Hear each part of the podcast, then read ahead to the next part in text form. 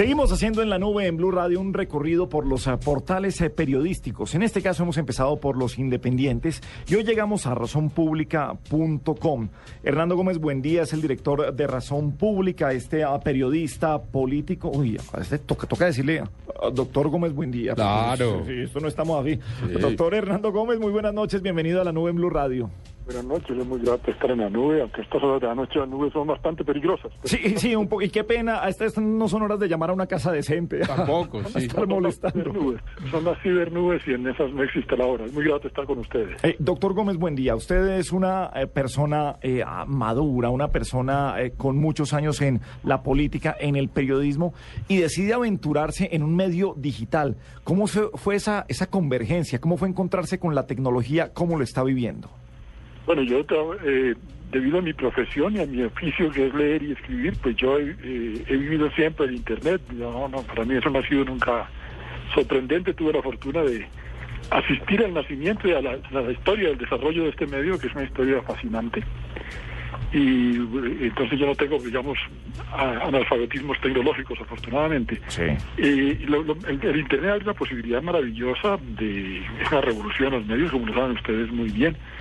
Eh, tiene el tema de la fragmentación de los públicos y tiene eh, particular en el caso de Razón Pública eh, lo que nosotros hacemos, este es un proyecto creado por un grupo de 33 personas, analistas de, di- distintas profesiones muy reconocidas en Colombia, gente de mucha trayectoria, historiadores, abogados, economistas, politólogos, juristas, eh, gente que tiene una garantía de compromiso con la vida pública y gente que tiene muy distintas orientaciones políticas. Eh, y lo que es Razón Pública es un portal, es una apuesta donde no son periodistas ah, en su característica fundamental, es que no son periodistas haciendo análisis, sino analistas haciendo periodismo. Y esto es sumamente importante porque eh, en Razón Pública la gente escribe porque tiene algo que decir. Eh, lo normal en los medios es que un periodista, yo he sido periodista y columnista, pues tiene que escribir cada semana, tenga o no tenga tema. Y la función del columnista y de los llamados programas de opinión en los medios normalmente, pues es reforzar los prejuicios ideológicos. Lo que hacen los- los- generalmente los columnistas es expresar la opinión, por ejemplo, uribista y antiuribista, y, y los periodistas, los llamados programas de opinión, pues hacen eso, enfrentan dos posiciones y creen que la verdad consiste en enfrentar dos posiciones. Realmente el sentido de un proyecto como Razón Pública es muy distinto. Razón Pública lo que trata de hacer es aplicar el análisis desapasionado, eh, basado en una educación, digamos, científica propia de la universidad. Entonces lo que hacemos nosotros es tomar las noticias y buscar una, un analista o una analista, una persona con mucho conocimiento de ese tema, que lleva años, no meses, trabajando sobre esos temas. Y el desafío y lo interesante de Razón Pública es lograr que esa persona analice la noticia, la contextualice, las explique a los lectores y hacer eso, y ese es nuestro trabajo de edición. Sí. Señor Es una Gómez. cosa sumamente interesante porque es un análisis contextualizado de la noticia. Señor Gómez, eh, razón pública, debido a que pues por internet le llega fácilmente la información a un público más joven, ¿cómo manejan la noticia y cómo manejan la información para que le llegue de una manera más agradable a este público?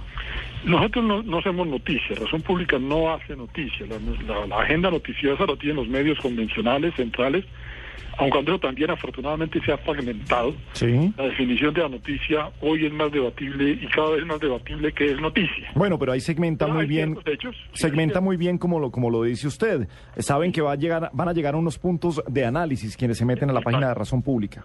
Exacto. Entonces hay unos ciertos hechos, digamos, noticiosos que destacan la mayor parte de los medios tradicionales. Nosotros que tenemos un consejo de redacción, tomamos esos mismos hechos noticiosos de la, de, la semana y sobre esos mismos hechos nosotros lo que pedimos es que haya un análisis contextualizado. Entonces nosotros no producimos noticias, nosotros no competimos con los medios de ninguna manera. Nosotros somos una fuente de información que utilizan también muchos periodistas, porque lo que encuentran en razón pública es algo que contextualiza la noticia. Entonces, cualquier ejemplo que usted tome, qué sé yo, eh, el- por ejemplo, esta semana hubo un fallo de la Corte, la discusión de la Corte Constitucional sobre la Ley de Justicia y Paz. Sí, señor. Entonces, es una noticia, esa noticia sale. Lo que nosotros hacemos en Razón Pública es buscar gente de distintas orientaciones, pero gente muy bien formada en esos temas, que explica y analiza y lo hace de una manera eh, agradable eh, pero por supuesto esto no es para un público eh, masivo, el interés de esto no es la noticia, son textos más largos que los que normalmente caben en un periódico, una revista. Claro, es... Eh, pero son textos más cortos de una revista académica la ayuda, por supuesto. Y además, y además, usted es muy claro y, y, muy poca gente se atreve a decirlo con esa claridad. Nosotros no hacemos noticia. Y, y lo que le quiero preguntar es si usted toma esa decisión o, toman esa decisión porque ese es el perfil de razón pública, porque ese es el perfil de los medios digitales o porque usted cree que hacia allá va el periodismo. Y se lo pregunto porque hoy hay un debate grandísimo cuando la gente dice es que las noticias aparecen en Twitter, no necesita ser un medio grande. Eso es muy interesante, el, porque nos lleva toda una conversación de qué diablo es la noticia, ¿no? Eh, si uno piensa en no hace muchos años, había, digamos, un monopolio y prácticamente la página de un solo periódico del tiempo pues definía qué era la noticia en Colombia. Seleccionaban unos, unos temas, unos asuntos, unos sucesos de la vida colombiana. Hay cierta lógica para expresarlos, todos lo sabemos, la violencia, las cosas inesperadas, ¿no? Hay, ciertos criterios más o menos objetivos, entre comillas, para escoger qué es noticia. Hoy por hoy lo que está pasando en el mundo es que, claro, la gente se informa muy superficialmente, muy rápidamente por un Twitter, o se informa por la televisión, o se informa por la radio, o por un periódico, o porque le dijo un amigo, o por Internet. Hay una gran fragmentación de eso que se llama la noticia. La noticia seguirá siendo necesaria y seguirá siendo esencial al periodismo, porque por supuesto el periodismo, su primera función es mantener esa, la actualidad, lo novedoso, el relato colectivo de lo que está pasando. Nosotros no le apostamos a eso porque ese no es nuestro interés, no es nuestra intención, no tenemos nada contra la noticia. Lo que pasa es que precisamente porque los medios convencionales están tan centrados en la noticia, a veces en efecto son noticias muy superficiales y tenemos el caso que usted menciona, el caso de Twitter. Salen cosas eh, mal fundadas, mal informadas. Cualquier persona escribe en Twitter cualquier cosa, ¿no? Y a veces corren los rumores infundados y eso es toda una discusión en el periodismo digital. La apuesta de razón pública es distinta. Es creemos que hace falta, eso que hace falta también análisis, contexto y comprensión. Sí. Que hace falta en el torrente de las noticias, y usted lo sabe más que nadie en radio, cada minuto uno podría estar dando noticias y ahí son las noticias de 24 horas, ¿no? Eh, en el torrente de las noticias a veces se pierde o tiende a perderse el contexto, el contexto qué significa la noticia por qué esto es importante, de dónde viene, para dónde va.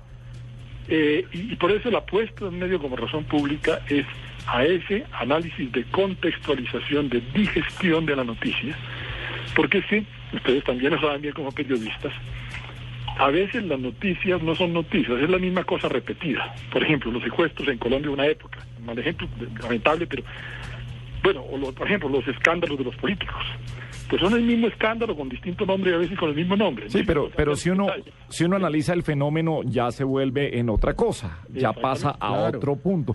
Finalmente, finalmente, doctor Gómez, buen día. Eh, ¿Cómo hacemos para que estos portales sean negocio? ¿Hacia, ¿Hacia dónde le tiene que apuntar razón pública para que sea negocio o cómo está en este momento? ¿Cómo lo ve usted en el futuro? Para que por lo menos se sostengan.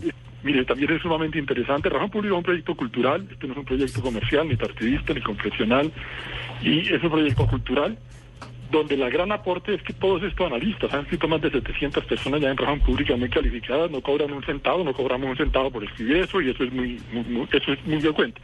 Pero lo que usted me pregunta es muy interesante porque hoy por hoy también hay un movimiento significativo de las agencias de publicidad, un descubrimiento del Internet eh, incluyendo los medios tradicionales, el Tiempo o el País o el New York Times, cada vez descubren más lo que se llama la monetización de su medio a través de Internet.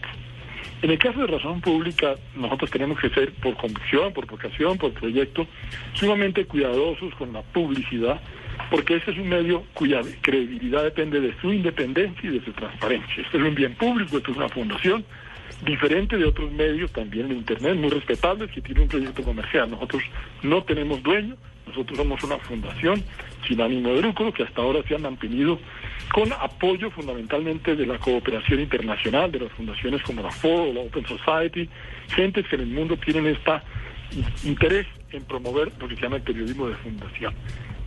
Del futuro sí tiene que pasar por la producción de valor agregado, a través de mecanismos que tiene Internet, hay distintos tipos de publicidad, no solamente los banners, los boletines, los seguimientos.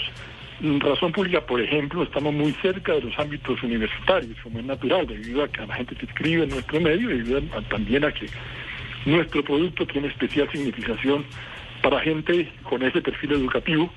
Entonces, ahí podemos nosotros tener alguna posibilidad y cada vez es más la gente, incluyendo la gente de las agencias publicitarias que nos llaman, a pensar en negocios que hicieran a razón pública eh, un proyecto no para enriquecerse ni para enriquecer a nadie, pero sí un proyecto que se pueda autofinanciar como debe ser. El fondo de también me parece muy interesante también la pregunta es porque este tipo de medios son lo que se llama un bien público, es decir, estas son cosas que le interesan a la sociedad y a una democracia seria. Por eso en Estados Unidos, en Alemania, en Australia, están apareciendo medios como el nuestro financiados por el Estado, no por el gobierno, sino por el Estado. Algo parecido al modelo de la BBC de Londres o al, modelo de la televisión francesa, que son medios de comunicación estatales, no gubernamentales, sino estatales. Es muy interesante cómo esto está surgiendo. En Australia, por ejemplo, claro. crear un medio parecido a nosotros, se llama The Conversation, y es financiado por el Estado. ¿Por qué? Porque a una democracia le interesa la discusión razonada. Y también a veces, ¿sí? También a veces financiados por la gente. También a veces el crowdsourcing también lo hay, a veces financiados por la gente. Eso también es un modelo que se ha ensayado. En Colombia todavía no hemos tenido experiencia muy exitosa, digo, en general los, los, proyectos. Sí, no es tan fácil. no es tan fácil, eso es difícil. Pero lo que se llama el crowdsourcing, la, la, la financiación a través de la nube de mucha gente, sí. existe y hay una razón por la cual la gente estaría dispuesta, alguna gente, a pagar por un servicio como el que prestan algunos medios, particularmente razón pública. Claro, pues. Porque son conscientes de que se necesita otro punto de vista. Sí, además, pues nos queda eh, clarísimo, doctora Gómez, buen día, eh, de cómo está dirigido, de qué es lo que quieren hacer, de cómo trabaja la gente en razón pública y vemos eh, de verdad que es muy coherente todo lo que está pasando en razón pública con lo que quiere es su director. Muchas gracias, doctor Gómez, buen día por pasar esta noche con razonpublica.com por nuestra nube en Blue Radio. Para mí es muy grato estar con ustedes. Buenas noches y lean razonpublica.com. Están invitados. Mil gracias, señor. 858. Un saludo también a Rodrigo Hurtado, buen analista y politólogo de Razón Pública.